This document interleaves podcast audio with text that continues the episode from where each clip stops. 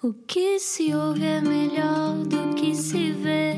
Desliga a TV, era o que faltava. A vida acontece quando anoitecer, era o que faltava. Juntos eu e você. Bem-vindo à Rádio Comercial. Olá, eu sou o Rui Maria Pego, estou em casa. Também como eu espero que também esteja. Se está na estrada, obrigado por continuar a trabalhar e manter o país a funcionar. Eh, a Rádio Comercial, já sabe, todos os dias tem uma conversa e desta vez estamos eh, partilhados ainda mais do que o normal. Ana, olá. Olá, como é que tu estás? Estou bem, como é que foi o Tudo teu bem? dia? Foi, foi bom, foi eh, cansativo, extenuante, muito mais do que um dia normal de trabalho, porque tenho os dois miúdos em casa aos pulos, não é? Mas, Lá eh, está, é preciso ter uma parentalidade consciente, não é? Uhum. Exatamente, daí isto, foi- isto é tudo um truque. Eu, no fundo, nós vamos trazendo as pessoas que precisamos para a nossa vida a este É programa. Exatamente. É eh, as nossas masterclasses para nós resolvermos os nossos próprios problemas. Exatamente. Vamos explicar quem está cá hoje. Explica-nos como se eu tivesse acordado de um coma. Micaela Oven, é Oven que se diz? A Van. A Van, ok. Muito Ou- bem. ou Mia. Nasceu em 1976 na Suécia, vive em Portugal desde 2001 e é mãe de três filhos. Facilitadora de mindfulness, é coach, é formadora e é palestrante. Autora do livro Heartfulness, enfrenta a vida de coração aberto e educar com mindfulness. É fundadora da Academia de Parentali- Parentalidade, aliás, Consciente. Vai ensinar Ana Martins e os restantes pais que estão a ouvir este programa a sobreviver, não arrancar os cabelos durante esta quarentena, este isolamento voluntário. Ah, hey, alt Ah, olá, tudo bem? Allt väl, tack så mycket. Ah, ah, espero que seja bem também. Bem-vinda. Micaela, ah, olá, Sim. obrigado por te juntares a nós. Ahm, estás em casa? Estou em casa. Claro que Uhum. sim, já é a quarta semana isto, não é? É Sim. quarta semana. Com os três filhos, não é? Que também é um desafio. Que idades é que têm os teus filhos? Olha, mais velha tem 16, tenho o de meio com 12 e o mais novo com 9 e meio. Uau, ok. Uhum. Já, já, já são mais autónomos, não é? Já são, Eles- são eles- bastante autónomos. Eles estão-se a dar bem com a. Bem, agora estão de férias, não é? Mas eh, conseguiram mais ou menos eh, um, atinar com a, a escola à distância, o ensino à distância. Sim, acho que sim. Eles, têm, eles também já estavam habituados a ter assim bastante estudo autónomo por causa da- do tipo de escola que eles têm fre- frequentado, que isso ajuda muito. E, e são muito responsáveis com, com os seus próprios estudos, porque isso é um- uma das coisas que, que eu, eu promovo muito, que é essa responsabilidade pessoal em relação ao trabalho escolar. Eh, Portanto, tem corrido bem, eh, tem corrido mesmo muito bem. Eh, Claro que há uns conflitos, como deve ser, mas está, está tranquilo.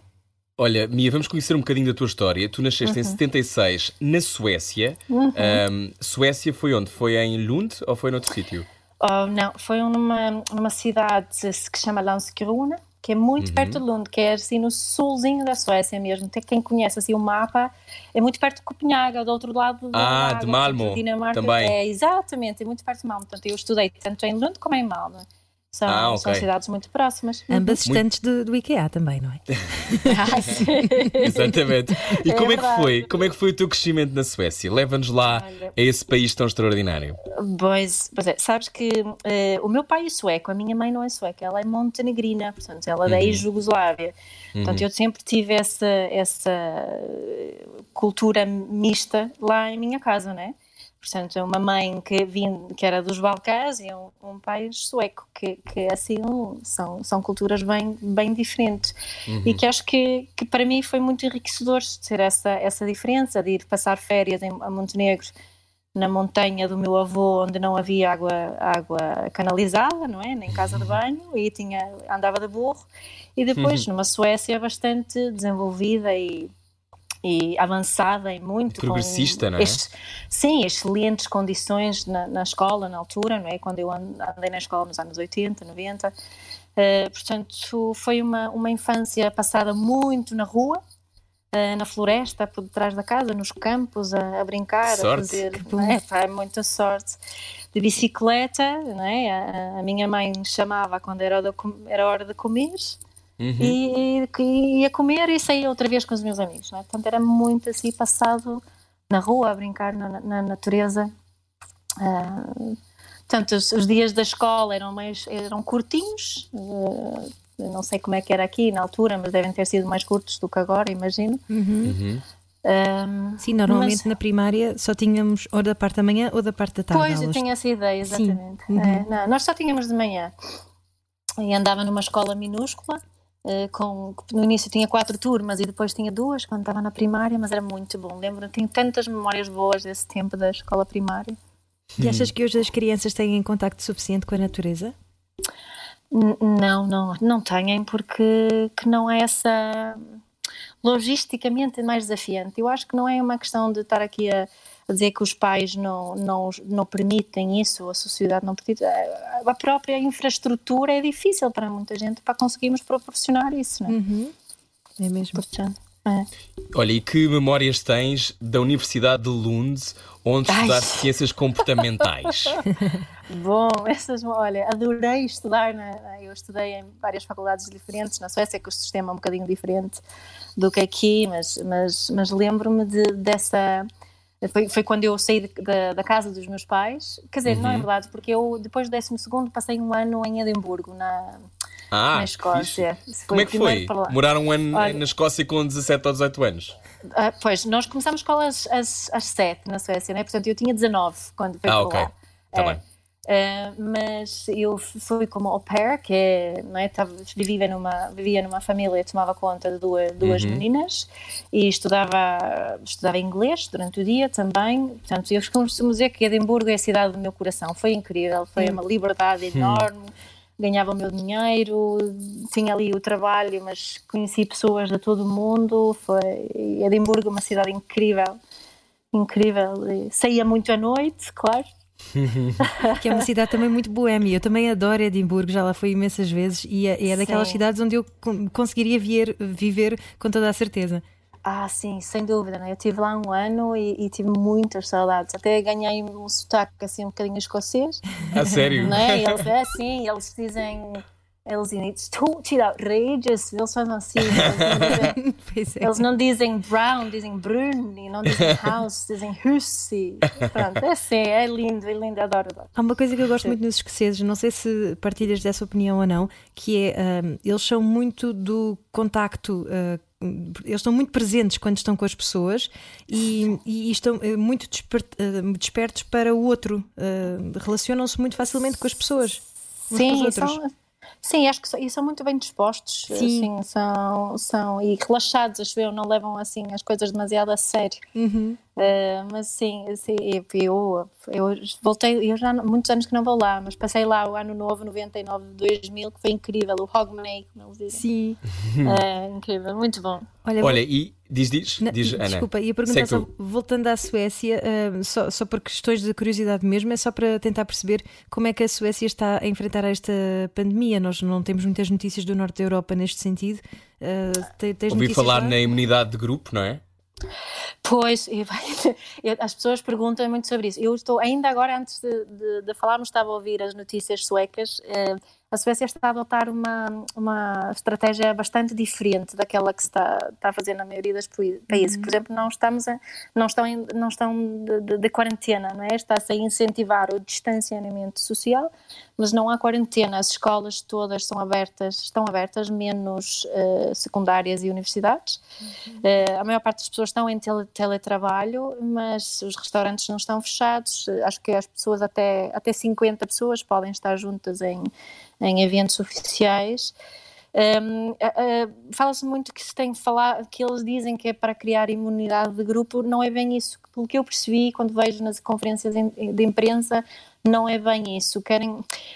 Acho, acho que é preciso perceber a, a, cultura sueca, que quando uh, as autoridades suecas dizem que é uma recomendação ficar em casa, é quase como se fosse obrigatório cá. Okay. Portanto, os, os suecos confiam muito nas autoridades uhum. e uma recomendação elevado pela maioria das pessoas, obviamente, estou a generalizar, muito a sério. Portanto, muitas vezes não é preciso uh, tomar medidas mais fortes, sendo que eles nunca puseram de lado medidas mais fortes, mas querem, pelo que eu estou a perceber, não é? Eu não sou epidemiologista, tento me informar, mas e não, não e eles querem um, uh, fazer as coisas com um bocadinho mais um, gradualmente, digamos assim, para, para não ser. Porque agora, para abrir a sociedade, quem fechou vai claro. ter um processo também, não é? Claro, Portanto, não pode é ser de um dia para o outro, não é? Exato, e eles estão a, a querer que se querem evitar um segundo pico. Uhum. Acho que é mais isso do que propriamente a imunidade de grupo. Portanto, resumidamente, não é? E mais uma vez salvaguardando que eu, que eu isto não é a minha área para estar não a é tua área. está certo ou errado, não é? Claro, claro. É certo para a Suécia neste momento, parece. Olha, se tu tivesses, que, tu tivesses que, que definir a, a, maneira sueca de lidar com, com, por exemplo, a tragédia, um, o medo, são maneiras eh, muito diferentes daquelas que encontras, por exemplo, em Portugal? Uh, ainda e... tens choques culturais com isso? Que, que, sabes que eu estou cá há 19 anos, não é? Pois eu Portanto, sei, desde 2001. Muito, quase, quase metade da minha vida.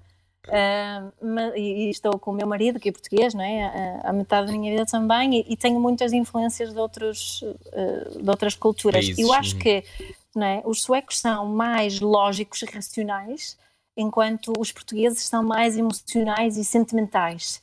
Não é? Portanto, isso vai se refletir na forma que depois que se, se, lida com medo, que eu acho que a forma portuguesa, tal, estou a generalizar mais uma vez, não é? mas é mais, é mais pelo drama Uh, enquanto os suecos uhum. são mais pela lógica, procuram, procuram mais. Uh, o que é que faz sentido e o que é que não faz, não é? Exatamente, racional. exatamente, é mais uhum. racional. De, de, eu acho que é mais, mais isso.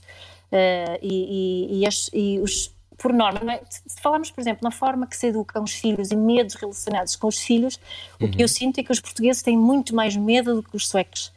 Uh, os suecos são muito mais relaxados. Por exemplo, se vamos a um, a um, parque infantil na Suécia, não estão lá basicamente adultos, porque as crianças foram lá sozinhas a brincar, não é? A não ser que sejam muito pequeninas. Era como nós Enquanto, antigamente. Exato.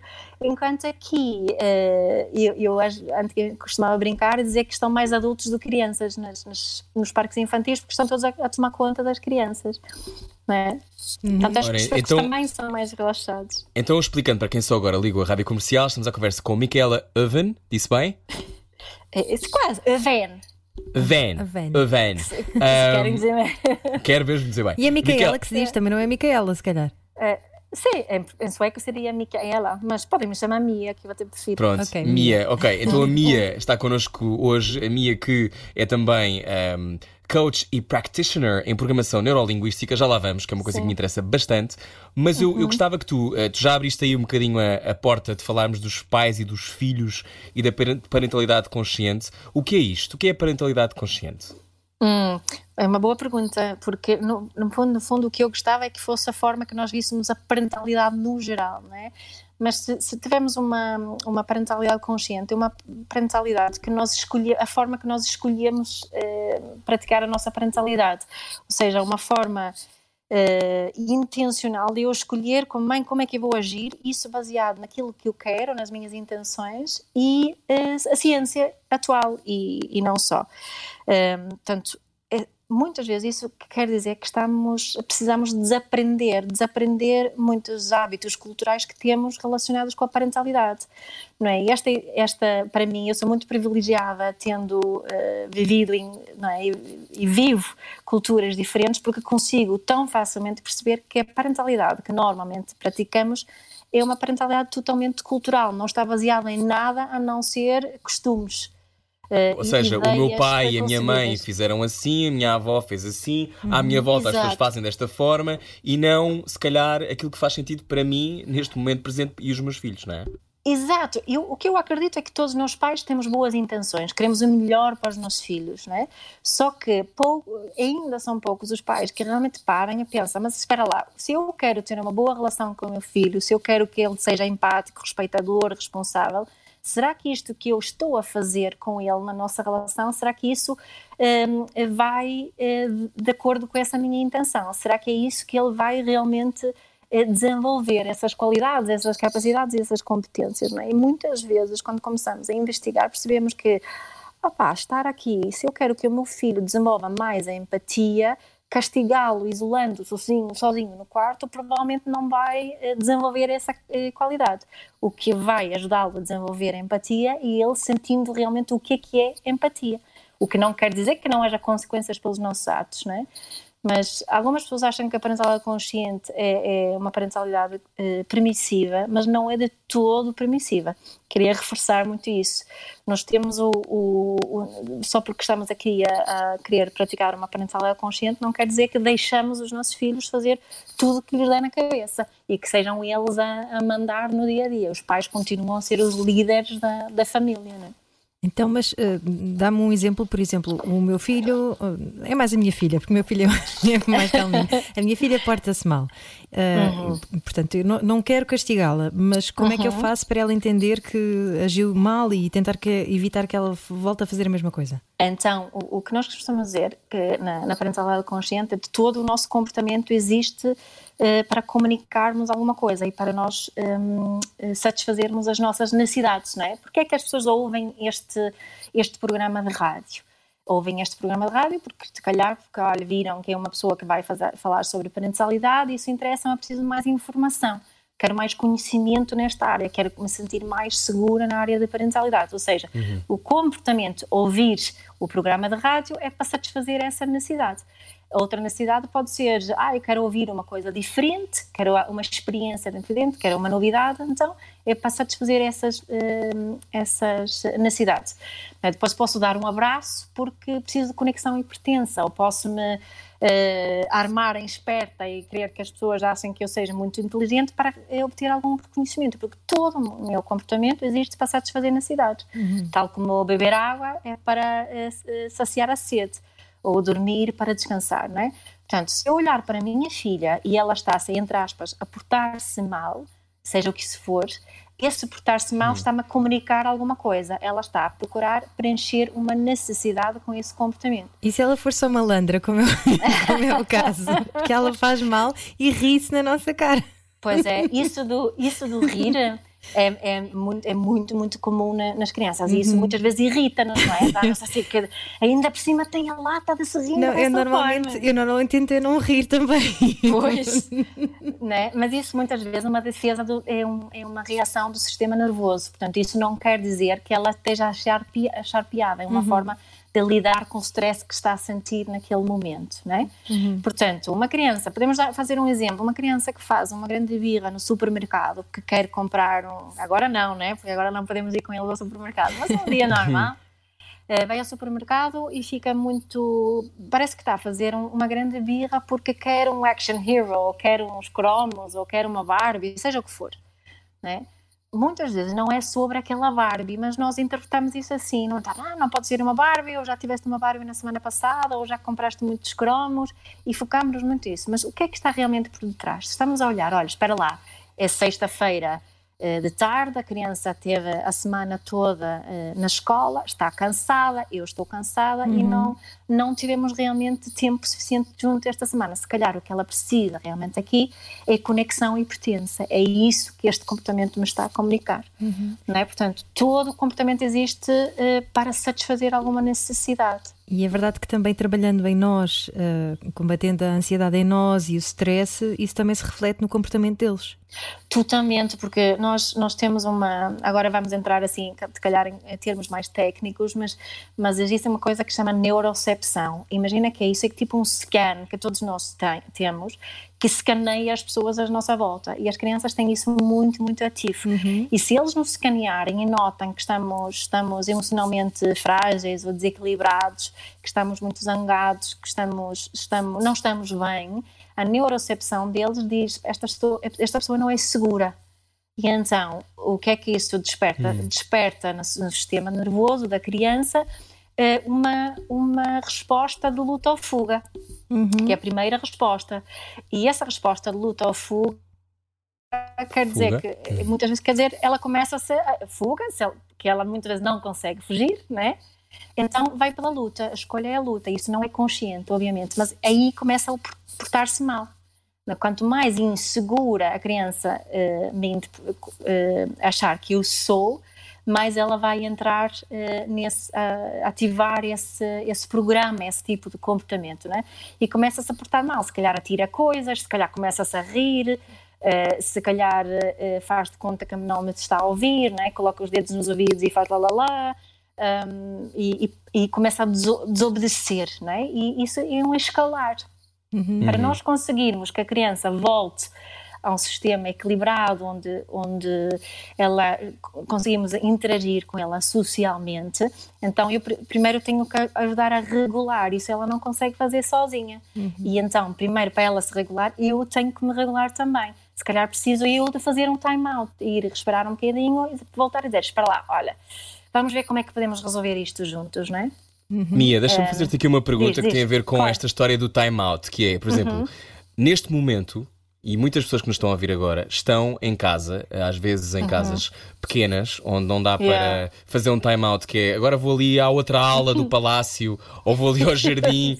é, há pessoas que não têm isso, não é? que vivem em casas exíguas onde têm às vezes cinco membros da mesma família, família a morar. É, e essa é a realidade da maior parte das pessoas. Um time-out, uhum. quando de repente estamos sempre a esbarrar com as mesmas pessoas, pode ser muito complicado. Como é que isso se pode fazer? Pois é, sabes que pode ser complicado é, numa, numa casa maior também, onde os filhos andam sempre atrás de nós, não é? Portanto, uhum. é, é, sempre difícil e claro que há algumas pessoas que têm condições mesmo muito, muito limitadas. Casa de banho, normalmente é um sítio que vamos deixar a chave. Eu As mães sabem todas isto, não é? As mães sabem todas isso. Mas eles adoram, normalmente é quando nós estamos lá que eles precisam de alguma coisa.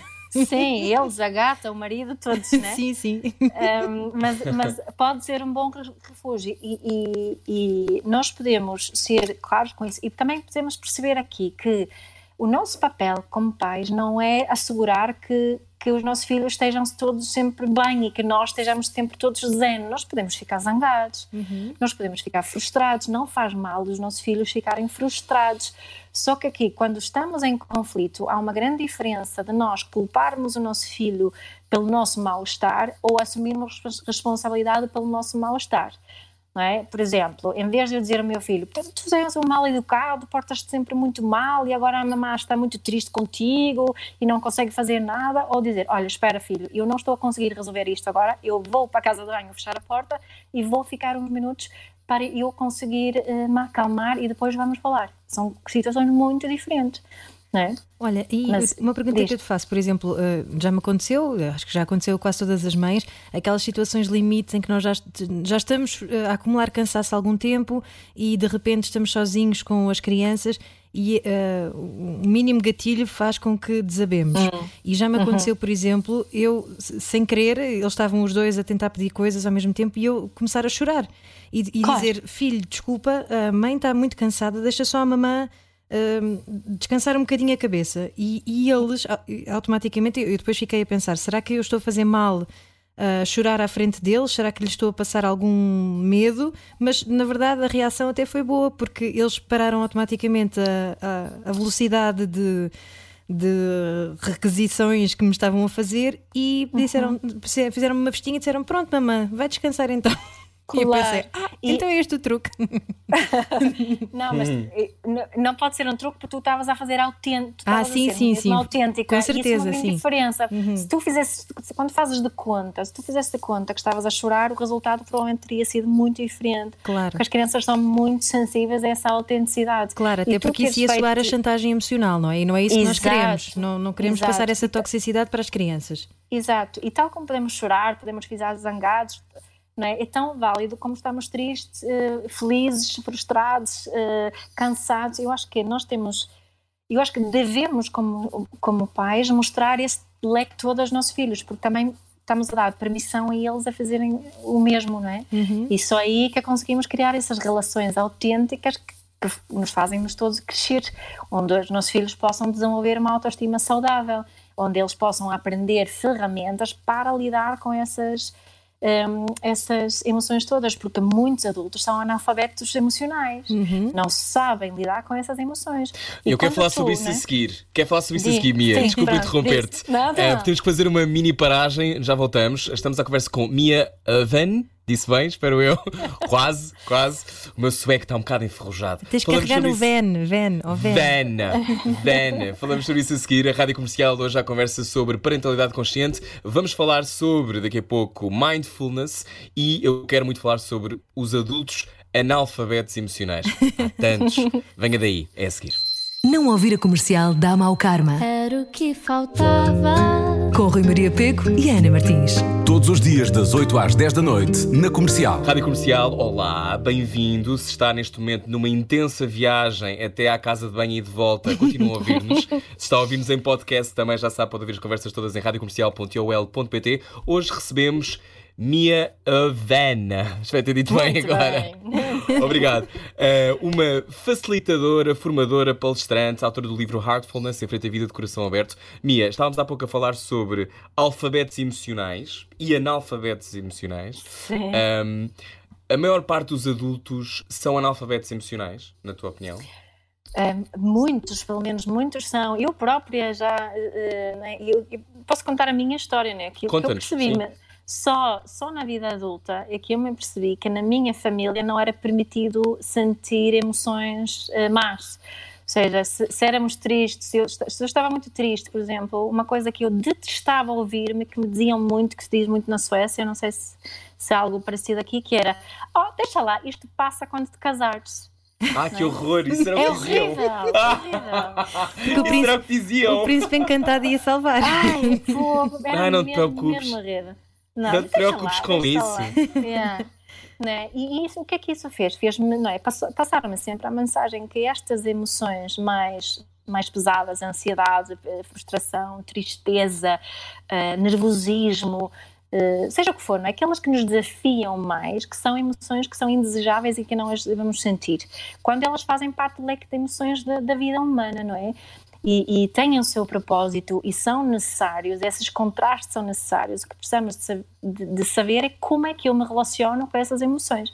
E isso muitos de nós não sabemos, é por isso que depois nos, nos eh, eh, tornamos dependentes de, não é? de, de, de telemóvel, de compras, de, de, de fumar, de café, de, de comida, é? para abafar aquelas emoções que, com as quais nós não sabemos ligar, lidar. Olha, pegando nisso que estás a dizer, há muita Ah. gente neste momento que está a encontrar consolo numa série de desse tipo de consumos que tu De acabaste de distrações, definir. de não é? distrações, Isso. ah, Uhum. entretenimento, podem ser programas de hora que faltava e isso eu já não me importo tanto que seja. Exato. Se Porque, quiserem ouvir tipo porque 10, convidam à reflexão, não é? Convido à reflexão.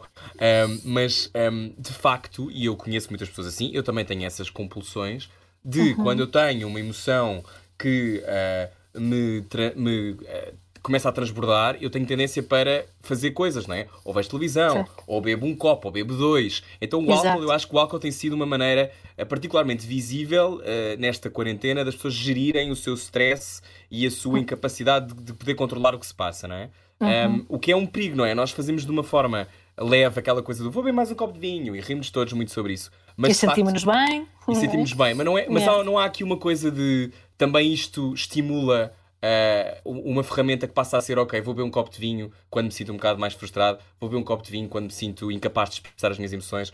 Isso não, não pode ser uma ferramenta também com o tempo ah, que de hábito passa a vício? Claro, claro, é, e, e, é, é mesmo isso, é mesmo isso. Quanto, porque eu acho que podemos utilizar o copo de vinho como, olha, preciso relaxar, vou-me sentar aqui e ter uma conversa boa com um copo de vinho. Isso é uma coisa. Mas se eu começar a reparar, mas o que é que eu estou realmente a fazer? Estou, estou Uhum. continuadamente a procurar abafar uma emoção, não é? Uhum. E isso tende a escalar. Tende a escalar se nós não nos confrontarmos realmente com aquilo que estamos a, a procurar abafar. não é? Portanto, e claro que isso é difícil, principalmente estamos isolados sozinhos em casa, a, a fazer esse, a- não é? Olharmos nos espelhos sozinhos, para algumas pessoas vai ser preciso ajuda para isso. Portanto, eu eh, já agora aproveito a dizer que há muitos psicólogos ou coaches por aí que estão neste momento a, a oferecer ajuda Uhum. e se sentem que estão a utilizar algum, pode ser o copo de vinho, pode ser telemóvel, pode ser exercício físico, eh, outra coisa que isso, que, que, que isso se está a, a- a- a tornar um, algo que, que interfere com, com o dia a dia o mais normal possível, ou se é mesmo para fugir, eh, Uhum. procurem ajuda, porque isso Sim, é. de resto, é, deixa-me é? só, deixa só agora aqui eh, ajudar aquilo que estás a dizer. Eh, Há de facto muitas linhas de ajuda neste momento de apoio psicológico no âmbito da Covid-19. Eh, se quiserem procurar, há um levantamento feito pelo Jornal Expresso, mas por exemplo, a Sociedade Portuguesa de Psicanálise, Sim. que A tem uma Ordem linha. dos Psicólogos também está, está a oferecer.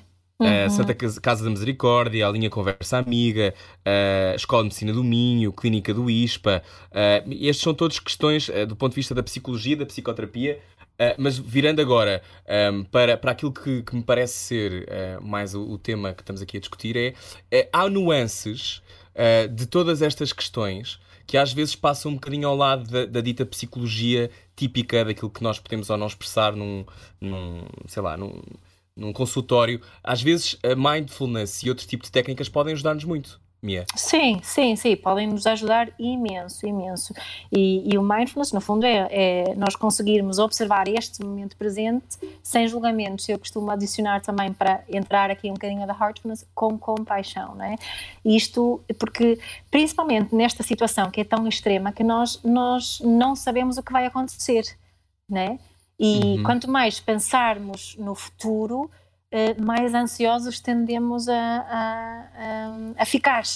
É? Portanto, se nós conseguimos observar este momento presente e aproveitar este momento presente o melhor possível, à partida tendemos a sentir-nos melhores. Mindfulness podemos praticar um, eh, só com, com estas, estas práticas mais de, de né? há, uma prática muito muito simples para nós nos ligarmos ao momento presente que é que é observar com os nossos sentidos que não é preciso meditar já já vou chegar aí também uhum. mas imagina olhem à vossa volta agora e, uhum. e, dão, e olhem para cinco coisas diferentes e pensem no nome dessas coisas portanto eu aqui vejo uma parede uma janela um globo um quadro e por aí fora.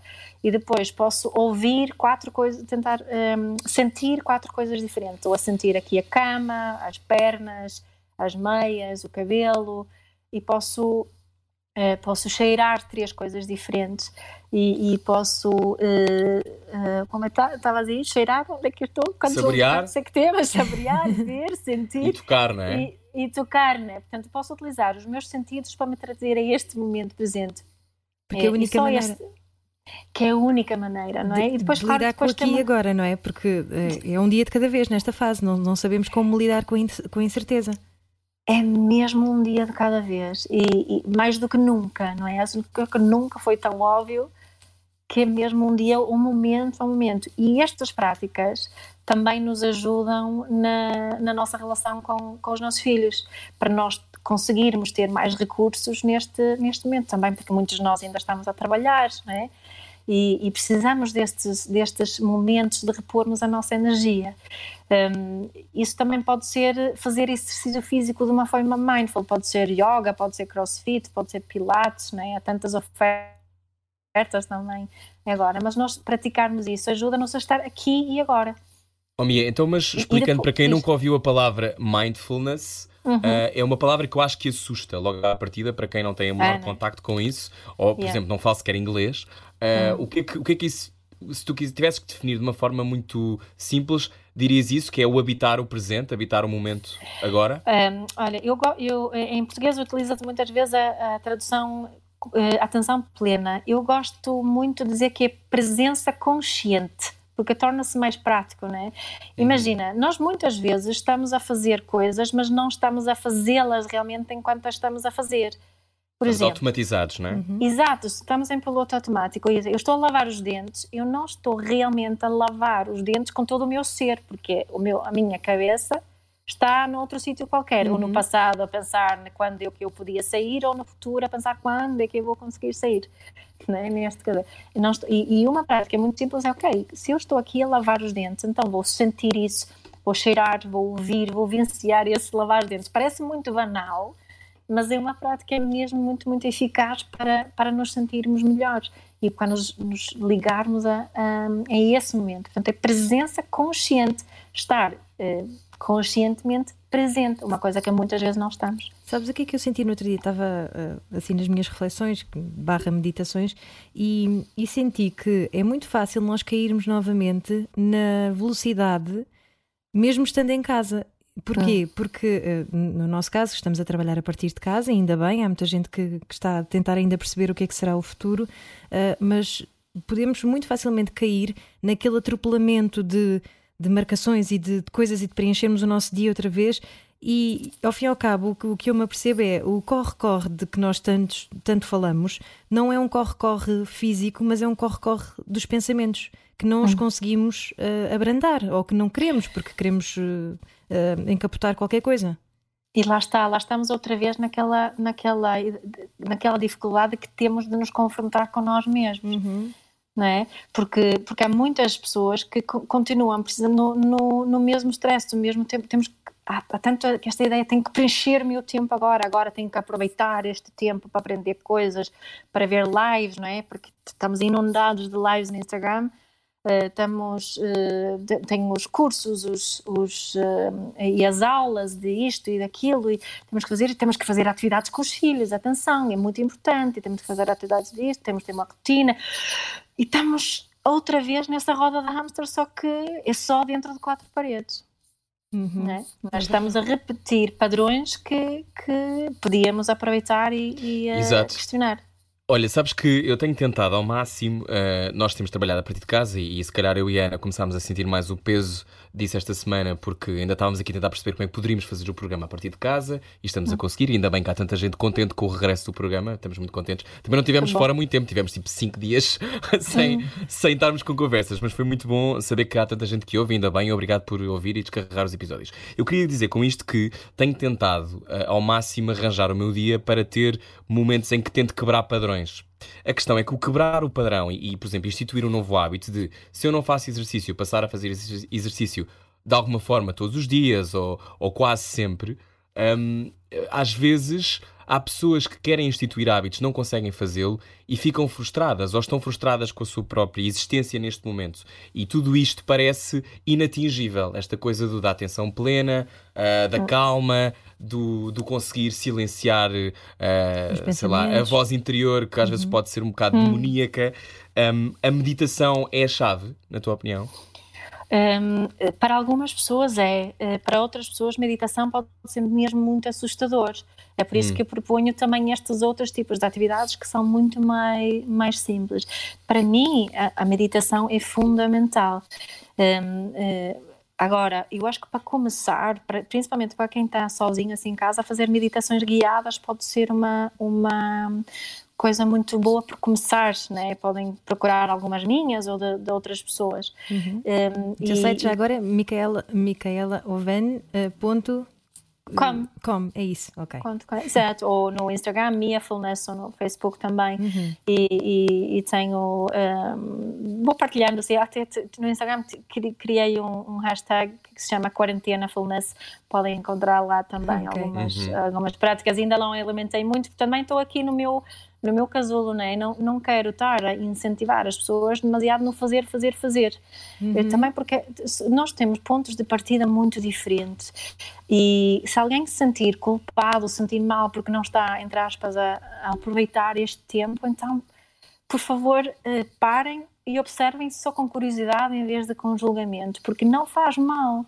Né? Não faz mal se não conseguirmos, tal como agora nem, nem nunca, mas, mas porque este, estes estados ativam, ativam muitas coisas antigas em nós. Para algumas pessoas vai ativar antigos traumas, antigos demónios, não é? Aquela, uhum. Estavas a dizer da voz interior, aliás, na parentalidade consciente fala-se muito que a nossa voz interior é, é o soma e o resultado daquilo que nos mais foi dito na nossa infância. Portanto, podemos ter isso em atenção também quando comunicamos com os nossos ah, filhos. Sim, com certeza. É? Quantas vezes dou para mim a repetir é? aqueles, aqueles, aqueles clichês todos, sim. Sim, não é? a forma como comunicamos com nossos filhos transforma-se na sua voz interior, que é uma citação de Peggy O'Mara que, que, que partilho muitas vezes. É? E, e, nós vamos nos confrontar com essa voz interior e, e o, uh, o que o mindfulness nos pode ajudar a fazer é de nós mudarmos essa voz interior mas para conseguirmos mudar, primeiro tem, temos que observar com essa curiosidade, com compaixão uhum. e não com julgamento, porque muitas vezes eu penso um, um, pensamento mal sobre mim, ai, eu sou tão burra a fazer isto, e depois penso, ai não, eu não deveria pensar que sou burra, devia... não, então, olha, para e ser curioso, eh, ser compassivo contigo. Isso muda muita coisa. Isto também são práticas de mindfulness. E depois, para quem sente mesmo, ok, vou tentar meditar, então procurem meditações guiadas ou sentem-se apenas e fechem os olhos numa posição para vocês confortável e se sentirem que a respiração é um sítio seguro, porque nem para toda a gente não é, não é? Para mim, quando eu comecei a meditar, focar a minha atenção na respiração eh, tornava-me mais ansiosa, não é? Ficava com dificuldade em Comigo respirar. também era assim. Uhum. Era assim também, pois. quê? Isso Porquê é- que isso acontece a algumas pessoas? Tem a ver com, com tu Com- sentires que não tens, que estás demasiado focada na respiração, é isso? Não. Sim, e- e- porque é, não é? uma pessoa, eu, eu sou uma pessoa tendencialmente ansiosa, foi o que Uhum. me levou a mindfulness, não é? Sim, E a também eu. ansiedade, quando eu estou ansiedade, ansiosa, fico com dificuldade em respirar. Ok. E então, se eu focar a respiração, fico com ainda mais dificuldade em respirar, fico com falta de ar. E, e de repente, É? quando paras e começas a, só, a só respirar, vem-te te- eh, acima tudo aquilo que tu estás a tentar eh, esconder e a, a tirar Yeah. lá para dentro. E, Yeah. e isso é muito, ahm, como é que se diz? Overwhelming. É muito Avassalador. avassalador. Yeah. Avassalador. Porque dói em vários sítios e tu não queres sofrer, não é? Tu não queres que doa, mas é tão libertador ao mesmo tempo que quando deixas que isso saia, não sei se estou a dizer bem ou não, Mia, mas é a minha experiência. Estás lindamente. Pronto, Uhum. eh, quando deixas que isso saia, isso é, é tão libertador, é, um- é um- uma coisa que se dissolve no ar e que tu trazes à luz, e por isso já não faz sentido ela estar lá escondida em- ao, ao fundo Uhum. de ti. Não. Mas para muitas pessoas isso é muito, muito assustador, não é? Principalmente Muito, quando não temos, muito. não temos ninguém com quem fazer essa, essa troca, tipo, Uhum. para alguém que nos pode servir de, de, de buffer, assim, de para ler, isto está bem, posso continuar ou não, o que é que eu devo fazer, não é? Sim, sim, sim. sim. Portanto, e- em vez de focar a respiração, às vezes podemos focar, por exemplo, um som exterior só, ou algo, até podemos estar com os olhos abertos e focar a chama de uma vela, Uhum. em vez de algo em nós, não é? Mas Sabes só que eu, eu gosto de meditar momentos. mais de olhos abertos, curiosamente. sim, Sim, algumas sei se- técnicas são mesmo assim. Hum. Pois, eh, para mim faz-me, é mais fácil para mim. Mas espero que esteja de olhos abertos quem está a ver esta conversa. Para, se estiver a conduzir, então, espero mesmo que esteja de olhos abertos. A seguir continuamos a falar com Mia Ovan e venha, venha ouvir a conversa. Eh, também pode segui-la no Instagram em Mia Fullness. Há mais, já a seguir isto. Não ouvir a comercial dá mau karma. Era o que faltava. Com Rui Maria Peco e Ana Martins.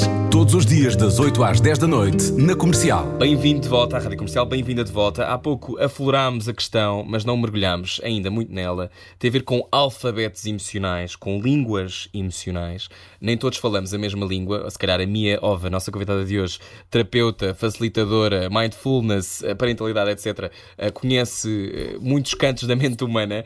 Tu dirias que, que existem línguas, linguagens, por exemplo, diferentes de amor, Mia? Ah, sim, então. E que nem sempre falamos a mesma? Sim, certamente. Há um trabalho lindíssimo feito sobre isto do, do John Gottman, que ele fala dos cinco linguagens de, de, É lindo, eu já ouvi. do amor. É, é fantástico, não é? Eh, eu, eu há tempos partilhei até uma coisa sobre isso, a, a brincar com, com eh, bolinhos de bacalhau. Vocês em Lisboa não dizem bo- bolinhos, Pastéis, é pastéis, pastéis. não é? Pastéis, pastéis. Pastéis de bacalhau. Pois, se brincaram comigo, claro que dizem que tenho sotaque do Porto. Eh, Tem um bocadinho, mas, tem, eu já eh, tinha reparado. Tu vives no Porto, não é? Vivo aqui perto do Porto, sim. Boa. Ah, É. que saudades do Porto, para todos os ouvintes É. que estão eh, a norte do país, temos Muitas. muitas saudades de ir aí. Tão lindo.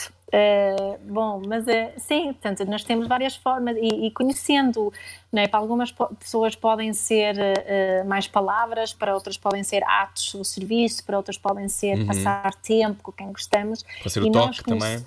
É, pode ser toque, exatamente. E, e, ehm, se nós conhecemos as nossas linguagens de amor e as linguagens do amor do outro, nós podemos nos relacionar melhor, porque podemos perceber que, que pá, o outro, para eu mostrar o meu amor ao outro, tenho que procurar mostrar da- na linguagem dele. Não é? Por exemplo, eu e o meu marido. O meu marido tem muito do- de- das palavras Uhum. né? O do, do- e para mim é atos de serviço, portanto, eh, é típico, eu, quando ele não faz, não, é? não Um põe a serviço? máquina a lavar, não é? Um ato de serviço, eu fico chateada porque acho que ele não me está a demonstrar amor. Só que ele, se calhar, eh, não fez isso, mas por outro lado, fez uma declaração de amor por palavras, só que eu não levei aquilo tão a sério porque para mim é atos de serviço. Eu já li é? esse livro Isto é só um exemplo. revejo-me muito É- nisso também. Então, então eh, explicando para todas as pessoas que não conhecem o trabalho do John Gotham, eh, basicamente, eh, para nós, se calhar, encaixarmos melhor com as pessoas que amamos, pois também há aqui outra coisa, que é se calhar devemos encontrar pessoas que falem línguas mais parecidas com a nossa, não é? Mas ao mesmo tempo, tu dirias que é possível amarmos uma pessoa, agora aquela conversa, que não ouve a mesma canção, neste caso que. Eh, Não fala que a mesma língua. que não têm a mesma língua, porque há línguas que são mesmo muito distantes, não é? Que, que, que, que- que às vezes parece que estão permanentemente. Há ruído permanente. Sim, eu acho que sim, se tivermos consciente disso e se estivermos dispostos um, a, a trabalhar isso em nós, né? Eu estou com o meu marido há 20, nós estamos juntos há 22 anos, uh, portanto, e, e, estamos a conseguir fazer uh, isso. Nós, por acaso, no nosso podcast Inspiração para uma Vida Mágica, nós fizemos um episódio sobre estas linguagens de, de amor que ah, é uma das então mais temos que ir lá ouvir. É, que é, que é um dos episódios mais ouvidos, curiosamente, mas é, é mesmo muito giro. Como é que se chama o podcast? Inspiração para uma Vida Mágica. Exato, exato. Isso, okay. uh, é. E um, o, o, estas linguagens de amor ajudam-nos a percebermos-nos e a perceber o outro. E desde que tenhamos consciência, que estejamos dispostos uh, a investir, acho que sim, que podemos estar, ser pessoas bem diferentes e mesmo assim darmos super bem, não é? Aquela velha, velha, velha música do Opposites Attract, também, não é? Uhum. Da, como é que era? Da Paula Abdul. Ah, sim, mas é, mas é, já sei. Olha, e em que é que a programação neurolinguística pode ajudar em tudo isso? Em, em conseguirmos... Era aí que eu ia. Ah, viste? Hum. Já leio os teus pensamentos, Rui Sim. Bom, programação neurolinguística, o grande especialista nisto, cá em casa não sou eu e o meu marido, porque é a área mesmo de especialidade dele, não é? Eu sou só practitioner, né? Mas uhum. ajuda-nos a, a, a relacionarmos melhor com, com a nossa vida e, e ajuda-nos a, a, a, sermos mais conscientes nas nossas escolhas de, de por, explica-nos porque é que fazemos o que fazemos e como é que podemos ter outros resultados. É? Se, se, eu me conhecer melhor, eu posso uh, fazer escolhas diferentes e, e, posso ter resultados melhores daquilo com as minhas, de acordo com as minhas intenções. É? Portanto, programação neurolinguística é uma série, é? É, é, estuda muito a linguagem, mas estuda também o comportamento humano. Uh, portanto, Mas tem a ver é com as palavras que utilizamos para definirmos as coisas, por exemplo? Sim, e, e, tem muito essa ligação com o nosso inconsciente, não é? Portanto, porque nós. Uh, um exemplo assim estupidamente simples. Sabem quando dizemos às crianças para não fazer uma coisa? Uhum. Não, é? não uhum. toques na faca, o que é que elas fazem? Tocam, Tocam na, na faca, faca, com certeza. Tocam na faca, não é? Portanto, uma coisa assim muito básica, muito simples, que é a programação neurolinguística que nos ensina, é porque temos que dizer aquilo que queremos e não aquilo que não queremos, porque o nosso cérebro, primeiro, o nosso sistema tem que produzir aquilo que não, aquilo que, que não queremos, né? Para depois uh, fazer diferente. Né? Portanto, em vez de dizer não tocas na faca, diz olha, pega aqui antes eh, neste garfo. Ou, oh, tem cuidado com a faca. Dizer, uh, tem cuidado com a faca. Estamos a focar muito na faca, não é? Que o que nós não queremos. Ou, ou podemos dizer é: olha, se vais utilizar a faca, ou queres utilizar a faca? Ok, então olha, segura sim. É? Porque ter cuidado é muito vago. O que é que é ter cuidado? É? Para uma criança. Ah, mas é? isso é importante. É, é, Nós... como, é como quando dizemos às crianças despacha-te. O que é que é despacha-te? Uhum. Não, não sei, temos que ser um bocadinho mais específicos do que, do que isso. Mas para falarem mais de programação neurolinguística, que tenho que falar com o Pedro. Convidamos outro dia. Pedro, exatamente, tá serás o nosso convidado futuramente. Sim, é Mas isto, eu estava a, ir este, eu estava a ir este tema porque, é, até mais pela força das palavras que, que nós vamos dizendo ah. a nós mesmos, não é? Ou seja, yeah. quase na lógica da afirmação. Uh, que é, uh, não que eu seja um geek das afirmações, mas se, aquela coisa de a maneira como nós falamos connosco, quando a nossa, esse nosso diálogo interno é muitas vezes uma pista das coisas que temos que mudar, não é? Se nós estamos sistematicamente a dizer eu não consigo, eu não sou capaz, eu sou burro, eu isto, aquilo, etc. e o outro, chegamos ali a uma conclusão de que estamos a alimentar, muitas vezes, uma visão que depois está desfasada da realidade e dos nossos próprios claro. accomplishments. Claro, e isso torna-se numa, numa profecia autoproclamada, não é? Uhum. Ah, isso é muito interessante. Porquê? Hum, não, é, não é porque se, se, eu disser a uma criança, ou se me disser a mim mesma que eu sou muito preguiçosa, o meu inconsciente vai dizer: Ah, és muito preguiçosa, então o que é que um preguiçoso faz? Não faz nada, então não vou fazer nada. Uhum. Portanto, o nosso inconsciente está-nos sempre a obedecer, digamos assim. É como Nesse dizer, sentido, não é? É como dizer à minha filha que ela é muito malandra, não posso dizer é. mais. É. Exatamente, olha, excelente, é mesmo isso, porque quanto mais tu disseres isso, mais malandra é que ela vai se tornar, porque claro. ela está a confirmar aquilo que lhe estás a dizer. Olha, e já agora, já que estamos outra vez nos filhos, deixa-me só perguntar-te, eu já tinha falado disto contigo antes, mas uh, nesta fase de incerteza é normal nós não sabermos as respostas a dar aos nossos filhos. Óbvio, e acho que temos de ser honestos com isso, porque é pior dizer, inventar uma resposta uh, do que ser honesto. E também acho que é, é, bom mostrarmos aos nossos filhos que não precisamos de ter respostas a tudo. Uh, e, e, e, podemos oferecer segurança nisso. Isso é também. um, encontrar segurança na insegurança é um dos maiores truques para, nos, truques para nós nos sentirmos bem na vida, não é? Uhum. Porque se, se, eu conseguir, ok, a única certeza é a incerteza, se percebemos realmente isso, uh, conseguimos nos sentir bastante bem. E acho que isso é, é uma grande um, é uma grande ferramenta para termos na nossa mochila de desenvolvimento pessoal. Mas como é que isso se põe em prática? Estou a pensar, por exemplo, há pessoas que não sabem se vão ter emprego quando isto voltar à normalidade, uhum. se é uhum. que, não é? Não sabemos se é que, que tipo de normalidade, maneira, não, é? não é? Exato. Claro, São claro, sobretudo claro. hipóteses muito vagas ainda. Sim. Uh, o que é que as pessoas podem fazer para tentarem acalmar a ansiedade nesta fase? Além da meditação e de, do mindfulness, mas que tipo de, um, de uh, conversa interior é que pode ser feita precisamente para não se deixarem vencer pelo medo? Uhum. Bom, o, o, que é bom é, é procurarmos uh, pensar também em vários cenários aqui e, e focarmos no. Para mim, tem muito a ver com focar no dia a dia, porque é um. É um é, um, é, é nós aqui em casa tivemos aqui uma conversa, não é? Porque nós, a nossa, o nosso, um dos grandes trabalhos que nós fazemos são cursos presenciais, não é? Uhum. E que neste momento nós estamos a conseguir uh, fazer. Uhum. Mas o que é que, uh, por começar, posso pensar no que, o que é que não mudou? O que é que não mudou neste ah, momento? Ótimo. É, o que é que não mudou? Porque estamos muitas vezes a pensar só no, no uhum. ai, tudo mudou eu tenho, e agora tenho eu também que mudar tudo. Será? O que é que não mudou? Não mudou, uh, os meus conhecimentos não mudaram, a minha vontade em relação ao que eu, que eu, com aquilo que eu quero contribuir não mudou. Portanto, começar um bocadinho por aí. O que é que não mudou? O amor que eu sinto pelos meus filhos não mudou. Isso pode me ajudar a ter aqui algo ok, criar essa segurança base. Isto não mudou. Né? E depois, isto que não mudou, isto está a descrever aqui o meu ponto A. Né? Onde é que eu estou neste momento? E depois posso começar a pensar, ok, o ponto B, qual é? Onde é que eu quero estar emocionalmente, profissionalmente, em relação à minha vida pessoal? E pensar, ok, ponto B é este. Uh, e algumas coisas que eu vou poder fazer para chegar a este ponto B. Ok, posso fazer um curso para aprender mais sobre essas coisas, posso fazer isto uhum. para conseguir uh, trabalhar melhor online, posso ler este livro, uh, posso contactar esta pessoa, seja o que for. Há muitas coisas que eu posso fazer para chegar ao meu ponto B. E também posso ter mais do que um ponto B, dependendo então dos diferentes uh, cenários. Né? Mas para muitas pessoas isto também vai ser demais neste momento né? Porque uhum. só, só pensar naquilo que não mudou, acho que para algumas pessoas vai ser mais do que suficiente. Uh, e, e, para não sermos levados a este corre-corre logo outra vez. Sim. Uhum. É? De ter que estar a fazer. Estar a, por exemplo, eu tenho alguns amigos artistas que nesta fase uh, sentem um peso de ter que criar alguma coisa, de ter que de Exato. repente produzir uma obra, um álbum, um, um, quadro, fosse seja o que, o que for.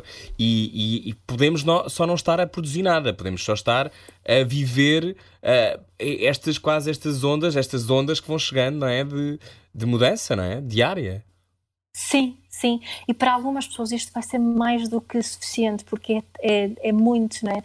E, e, e, e, isso que está certo para essas pessoas, não é o, correr atrás de, de, outra coisa. Eu acho que temos de ter a coragem também de não uhum. fazer nada às vezes. A coragem de não fazer e, nada, parar, isso é realmente. ótimo. Sim, sim, isso é, é ótimo. Hum. Estamos à conversa com Mia Oven, Oven na Rádio Comercial. uh, já falámos sobre imensos, imensas coisas.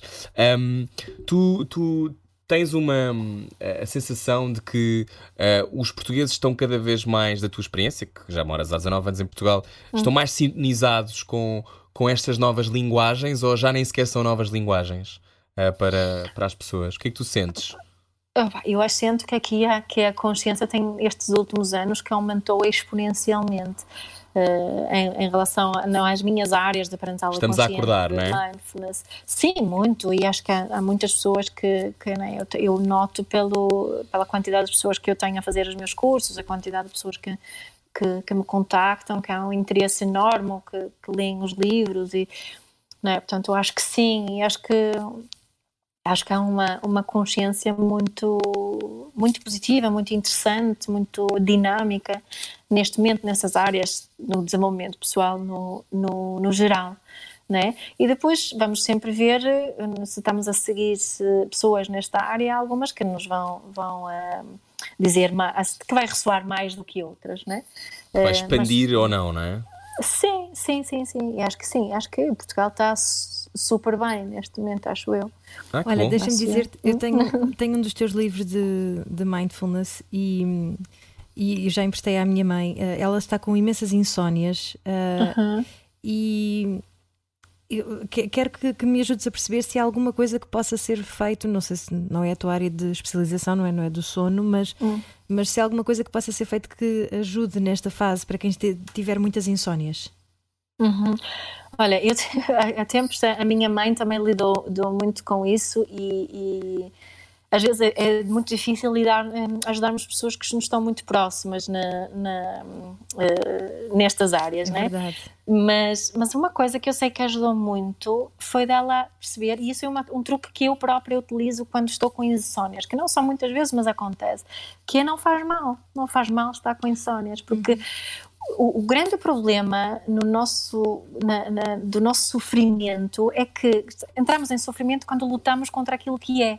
Uhum. Quando, quando eu resisto, é. quando eu resisto uhum. essa, essa insónia, só se torna pior. Se eu conseguir dizer, olha, em vez de com curiosidade, né? olha que curioso, estou com insónia, hum, e mais nada, tende a criar mais relaxamento e que, que precisamos para podermos uh, adormecer. adormecer. Sabes que isso é? aconteceu-me há dois dias e eu não hum. estava a conseguir eh, dormir, estava com insónias e um, a dada altura estava zangado por estar com insónias, né? estava chateado Sim. por não conseguir dormir, estava yeah. já não vou, amanhã tenho que acordar cedo e não vou conseguir. E o que eu yeah. fiz foi por acaso isso sem querer, que foi, bem, eu não posso hum. fazer nada, eu estou com insónia, não há nada a fazer, pronto, e fiquei até curioso a ver até onde é que ia. E depois, outra, devo ter adormecido e dormi para aí duas ou três horas, mas seja como Sim. for, cheguei à conclusão de que, lá está, a resistência àquilo que é, eh, que é uma, é uma, uma lição difícil de aprender, não é? Que é quase um trabalho Sim. em progresso, acho que seja, não acho que seja uma coisa que se assimile para sempre. Um, é, é, isso, não é? É, dar, é aceitar que, pronto, que se calhar não temos controle sobre aquilo que se está a passar. Certo, e aceitar não quer dizer que estamos a concordar ou se estamos a que estamos a, a provar ou que, que, uhum. que, não vamos fazer nada, não é? Aceitar quer dizer que estou em paz com aquilo que é, não é? E que não estou a resistir àquilo que é. Portanto, e o, o, o, um, o, o não resistir e aceitar é fundamental para, para nós não sofrermos, seja com insónia, seja com, com filhos malandros ou seja com outra coisa. Olha, uma das coisas que muita gente também faz nesta fase, e há pouco falávamos da instauração de novos hábitos, há uma coisa que também as pessoas fazem por vezes que é um, sabotar-se, autossabotar-se. Uhum. E, e, a sabotagem, uh, por exemplo, pode ser a procrastinação, pode, pode ser, uh, sei lá, ter preguiça e não, não, não, não ir fazer aquela coisa que decidimos que íamos fazer. É uma quebra de compromisso connosco mesmos, não é? Como é que. Como é que se, na tua opinião, se pode dar a, a volta a essa tentação de sabotarmos a nossa progressão e o nosso desenvolvimento pessoal? Hum, é, é, um, é um belo desafio para, para muitos de nós porque vai, as raízes são, podem ser bem profundas. O que, o que tende a funcionar, não é? É o meu. O que tende, o, o, que tende a funcionar para mim uh, é uh, fazer o compromisso com a outra pessoa. Em vez de só comigo, fazê-la também com a outra pessoa. Não é? Eu tenho, por exemplo, um. um uh, ai, como é que se diz em, em português? Em inglês é accountability buddy não é? Ah, isso é ah, giro. Como é, que, como é que podemos traduzir isso? Ah, é, é uma espécie de, parceiro de, de parceiro, parceiro de, de, cumprir promessas, não é? Sim, portanto. É, um amigo para as promessas. Sim. To, to, be held accountable em inglês é alguém que não é alguém que. Nós... Responsabilizável, não é? Exato, exato. Portanto, eu tenho um accountability buddy em relação aos treinos, não é? Porque eu sou muito procrastinadora, muito preguiçosa com, com treinos. Mas se eu tenho alguém que, não é, que é o meu, uh, o meu amigo, neste, quem eu digo, olha, treinei, ou que me vai dizer, treinaste Uhum. Isso ajuda-me imenso a, a, entrar em ação porque não quero desiludir essa pessoa. Não é só sobre mim, é também, olha, eu tenho compromisso com essa, essa pessoa. Isso pode ser um amigo, uh, mas para algumas pessoas pode ser um coach, por exemplo. Quem, uh, nós coaches são muito bons a ajudar-nos nesse, nesse processo de sairmos dessa, dessa onda da eu, procrastinação. Eu concordo contigo Concordo contigo, mas, por exemplo, da minha própria experiência, eu acho que aquilo que uh, eu fazia muito isso mas depois a dada altura percebia que depois tem um lado muito independente e ficava tipo, não, eu é que sei. E, portanto, a dada altura ter um, um accountability buddy é tipo, hum, se calhar a dada sou altura. eu, não sou Rui Maria. também, também és tu, também és tu. Mas há, há, um lado, há um lado que é a nossa própria autorresponsabilização, não é? Das coisas e, de, e, e, da nossa Sim. vida. Falavas disso também né, nesta lógica da parentalidade consciente, esse time out de ser, por exemplo, no início da conversa, uma escolha. Hum uh, para nós ganharmos espaço, para nós próprios nos reorganizarmos. Um, Olha, tu, mas diz, antes, antes, de fugires para fora, deixa-me só perguntar uma coisa: que é onde é que as crenças limitantes entram uh, nesse, nessa questão da autossabotagem? Se é que esse conceito existe mesmo? Não percebi a pergunta, Ana. Diz outra vez. Se o conceito de crenças limitantes está uh, associado. Ah, crenças. Crenças. Eu percebi crianças. eu também, eu também, foi por isso que perguntei. Não, sim. aquele conceito de, de, psicologia, não sei se é de psicologia, mas acho que sim, já. já sim, da criança, alguns... criança, Crenças, limitadoras. Isso, hum, limitadoras, sim. pronto. Hum, se isso está hum. associado a essa autossabotagem e como é que nós conseguimos ir lá desconstruir isso? Uhum. não é? Como eu sou da área aqui da, da parentalidade, parentalidade consciente, a minha crença é uhum. que estas crenças limitadoras são tipo instaladas na nossa infância, não é? Uhum. Pela forma que fomos, fomos educados. Portanto, uma forma é tornarmos isso consciente e uma forma para nós mudarmos uh, a, uh, a a forma como nós nos relacionamos com a vida, a forma que escolhemos fazer as coisas, os nossos hábitos, é tornarmos conscientes estas crenças limitadoras sobre nós mesmas, porque se nós não tivermos consciente que as temos, não as vamos poder uh, mudar. E o primeiro passo é essa tomada de consciência. Né? Só que pá, são, são, processos bastante complexos e claro que eh, estavam aqui a falar sobre PNL. PNL tem várias técnicas bastante rápidas que podem ser utilizadas para mudar isso um, de uma forma mais eficaz, mais rapidamente, não é? Sem, não é preciso ir ao psicanalista para, uh, para fazer essas, essas mudanças, mas é muito útil tornarmos conscientes as nossas crenças limitadoras.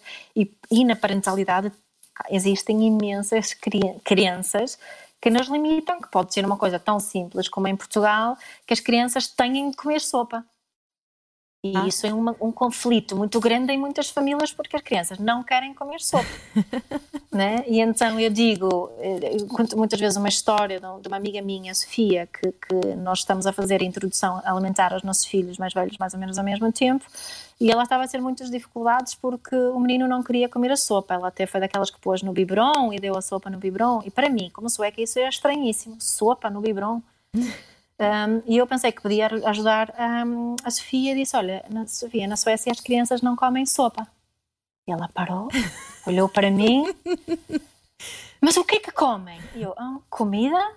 Né? Portanto, na Suécia o conflito da sopa não existe, tal como o conflito do casaco também se torna muito caricato, porque na Suécia e nos países nórdicos nós acreditamos que o frio faz bem, aqui acredita-se que o frio faz mal, não é? Esses são exemplos muito, muito simples e claro que nós temos crianças limitadoras muito complexas comparado com estas, uhum. né? mas é só um pequeno exemplo para percebermos o que é que elas, como é que elas nos limitam na vida, porque se eu tiver uma criança mais limitadora em relação ao frio, Uh, vou ter uma relação diferente com o frio do que se tiver achar que o frio é perigoso, o que nos faz mal, não é?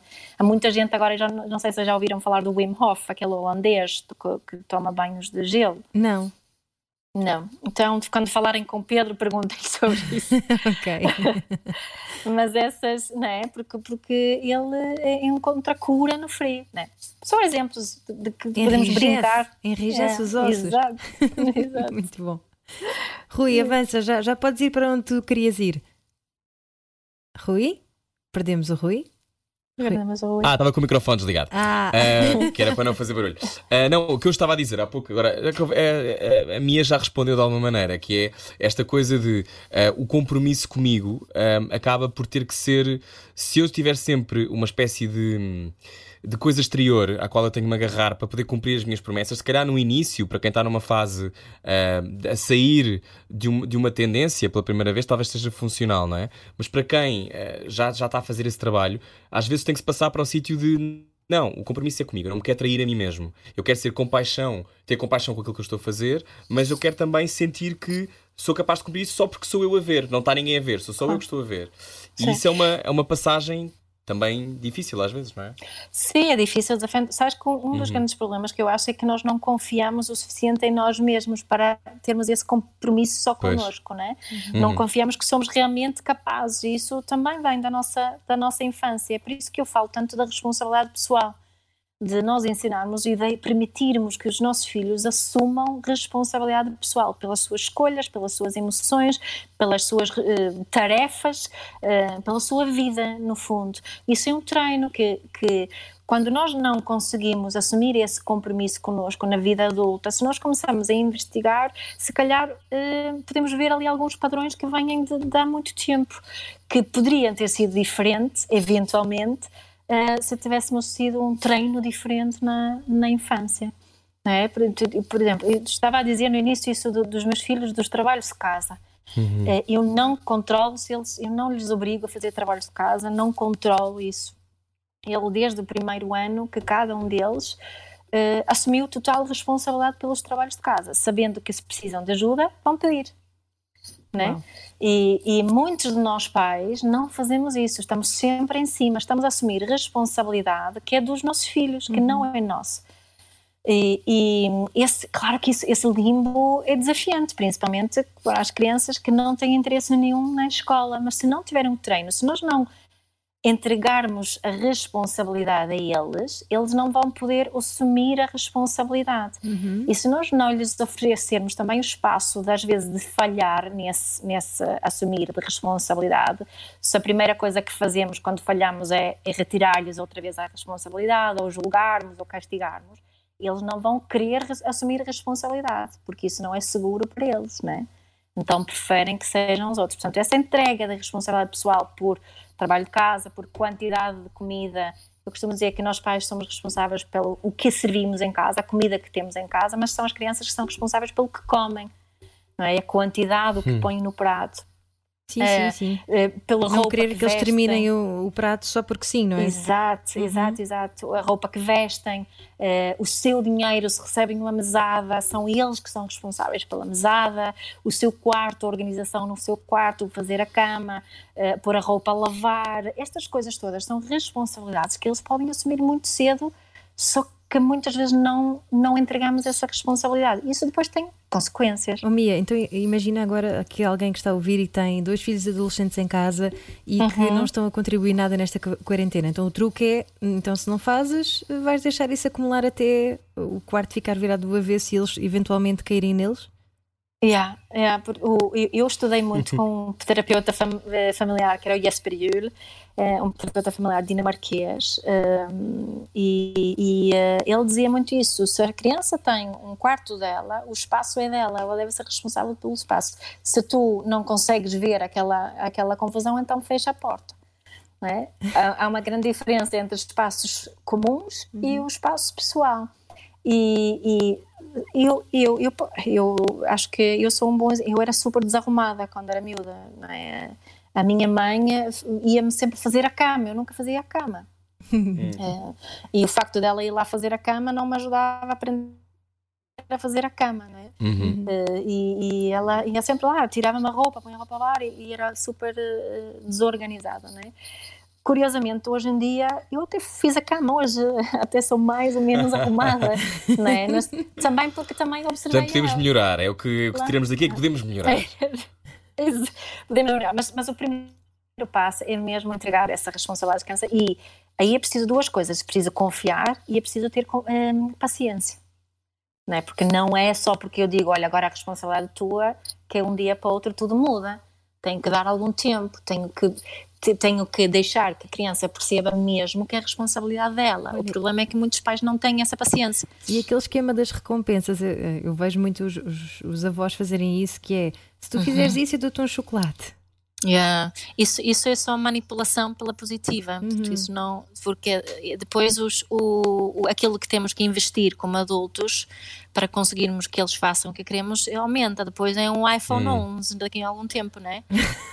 Pois. Deus nos E livre. isso não é comportável. Isso não é comportável. Não, é, não. Além de que não ajuda as crianças a perceberem o que é que é respons- eh, assumir responsabilidade. Só é uma motivação extrínseca que é E se, muito calhar, e se calhar estimula o consumismo também, mais tarde, não é? Que é aquela Ah, coisa sim, de. totalmente. se- as, coisas, as coisas representam status, não é? As coisas representam o qualquer coisa. Sim, e não aprendo que viver em família eh, quer dizer que às vezes tenho que ceder as minhas, os meus desejos nem sempre podem ser preenchidos. Às vezes posso, tenho que fazer adaptações para, Pois. para a família funcionar. Uhum. Em vez de. Eu não quero viver numa família onde existe essa manipulação. É Ainda, ainda no outro dia, nós agora, a nossa empregada de limpeza não vem cá. Uhum. Um, e o que eu digo aos meus filhos, eu não preciso de ajuda para limpar, eu preciso que cada um faça a sua parte na limpeza aqui de cada casa. É? E eu não pago os meus filhos por eh, trocarem os lençóis, por porem a roupa a lavar, por levantarem a máquina. Eu posso eventualmente pagá-los para lavar o carro, porque isso eu não ia fazer, ia levá-lo à lavagem, ou para fazer tarefas como um, um deles queria ganhar algum dinheiro, então arranjámos aqui uma limpeza assim mais funda, ele tirou tudo de uma estante e fazia um grande trabalho. Isso posso remunerar mas não aquilo que é necessário para a nossa família estar eh, bem. Né? Isso é muito diferente. Oh Mia, e quem diria que tu nasceste na Suécia? Porque a maneira como tu dizes remunerar é uma coisa claramente do Porto Do e tem muita graça, do Norte. Olha, Mia, gostávamos muito de conversar contigo. Para fechar, eu acho bom. que, que era importante, se calhar, para quem ou apanhou conversa tarde ou entretanto já se esqueceu, ahm, podes dar alguma prática ou podes dar alguma sugestão para as pessoas que querem começar a, a ganhar essa presença consciente? Ah, por onde é que podem começar, na tua opinião? Ah, pá. Pro- o- há uma pergunta que é assim. Eh, A pergunta das mais pergu- perguntas mais poderosas que eu conheço, que é perguntarmos o que é que é mais importante agora. E essa pergunta posso utilizar agora nesta Uau. situação da pandemia, posso utilizar quando estou perante um desafio na minha vida profissional, posso eh, perguntar quando estou perante um desafio com os meus filhos, não é? quando estou num conflito grande, se eu parar, só parar e pensar o que é que é mais importante agora, eu conecto-me com outras partes de mim que se calhar não estou tão habituada a, observar. Sei um bocadinho da cabeça, não é? O que é que é mais importante agora? Essa pergunta acho que é um excelente sítio para, para começar. Uau, muito Que bem. bom. É, isso isso vou levar para o resto da vida, Também parece. eu. Sim, eu tenho sempre comigo, tenho sempre comigo essa pergunta. Bom. Bom, se gostou desta conversa com a Mia, pode segui-la eh, em Mia Fullness no Instagram. Também há um podcast. Eh, Relembra-me o nome? Inspiração para uma vida mágica. Inspiração para uma vida mágica e também livros Heartfulness, em frente à vida de coração aberto e educar com Mindfulness. Eh, claro, também a Academia de Parentalidade Consciente. Micaela Evan, Evan eh, obrigado por teres vindo. Evan, Evan, desculpa. Obrigado por teres Muito vindo. obrigada, Mia. Tag, Obrigada, já eu, tag obrigada. acho que é em dinamarquês, não é? Obrigado. Tac, tac, Tac. é igual, tac. Tac, ok. Tac, tac. Muito obrigado. Tac, tac. Obrigada. Beijinhos, Obrigado. obrigada. Para ouvir a conversa Beijinhos, inteira é só ir até radiocomercial.ol.pt, a rádio comercial que continua de resto consigo já a seguir. Nós já voltamos, não é, Ana? É sim, senhor. Cá estamos. Até já. Era o que faltava. Todos os dias das 8 às 10 da noite, na comercial.